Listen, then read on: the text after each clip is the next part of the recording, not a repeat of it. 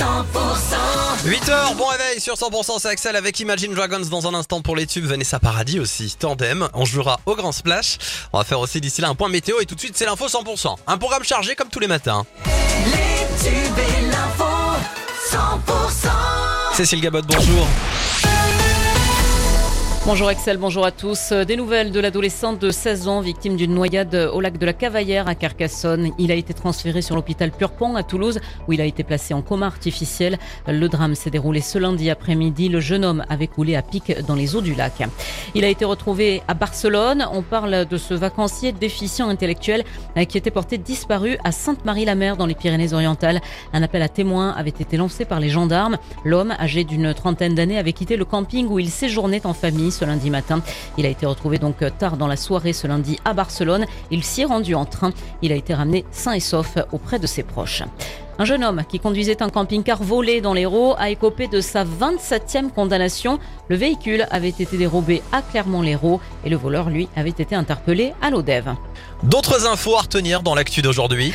Dessaler l'eau de mer et la transformer en eau douce. Voici le nouveau dispositif installé au port de Saint-Cyprien. Depuis plus d'un an, les plaisanciers sont soumis à des restrictions d'eau liées à la sécheresse. Conséquence, ils ne pouvaient plus rincer leur bateau. Depuis une dizaine de jours, un dessalinisateur d'eau de mer leur permet de rincer leur embarcation légalement. Une fois pompée, dessalée et transformée en eau douce, l'eau est stockée dans un réservoir d'une capacité de 5000 litres. Elle est mise à disposition avec des heures d'ouverture et pour réguler, seulement 8 minutes d'utilisation sont permises par bateau. Un service réservé aux plaisanciers en contrat annuel. Une solution temporaire pour Frédéric Berliat. Il est le directeur du port de Saint-Cyprien. L'eau salée, c'est pas forcément la solution. C'est-à-dire que les désalinisateurs posent un problème au niveau du, du rejet de la saumure. La saumure, c'est c'est le sel. Ça peut poser un problème de concentration de sel dans l'eau. Là, vous le voyez, aussi bien l'eau que le sel, tout repart au même endroit, puisqu'en fait, c'est un circuit fermé. Après, le vrai avenir, notamment pour une zone technique, pour pouvoir euh, faire les carénages de bateaux, ça serait plutôt la réutilisation des eaux usées. Mais ça, c'est un autre sujet. Voilà, propos recueillis par euh, Margot Alix. Le dispositif a été mis en place avec l'accord des services de l'environnement et de l'État. Ils ont constaté qu'il ne présentait pas de risque sur la faune et la flore. La marche vigneronne à la Croix de Sainte-Suzanne fait son retour demain à Lézignan-Corbière. Une marche pour implorer les conditions, euh, des conditions météo euh, favorables pour les vignes.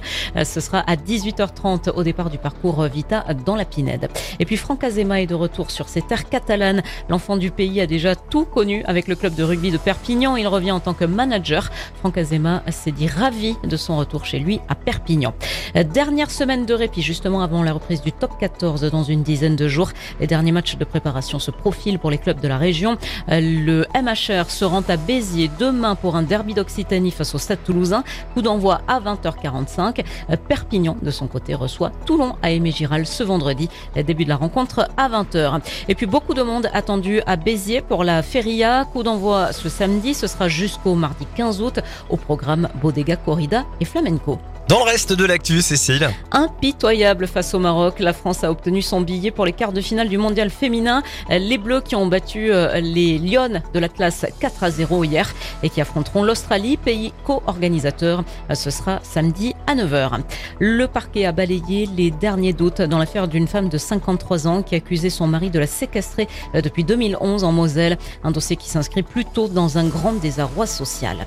Après un printemps d'accalmie, les carburants, les prix du carburant à la pompe repartent à la hausse, conséquence des tensions sur le marché international de l'or noir. Les Français font face à des prix à la pompe qui n'avaient plus été vus depuis avril. Et puis des centaines de pompiers sont mobilisés pour lutter contre un incendie qui fait rage dans le sud-ouest du Portugal, en proie, comme son voisin espagnol, à un épisode de canicule intense.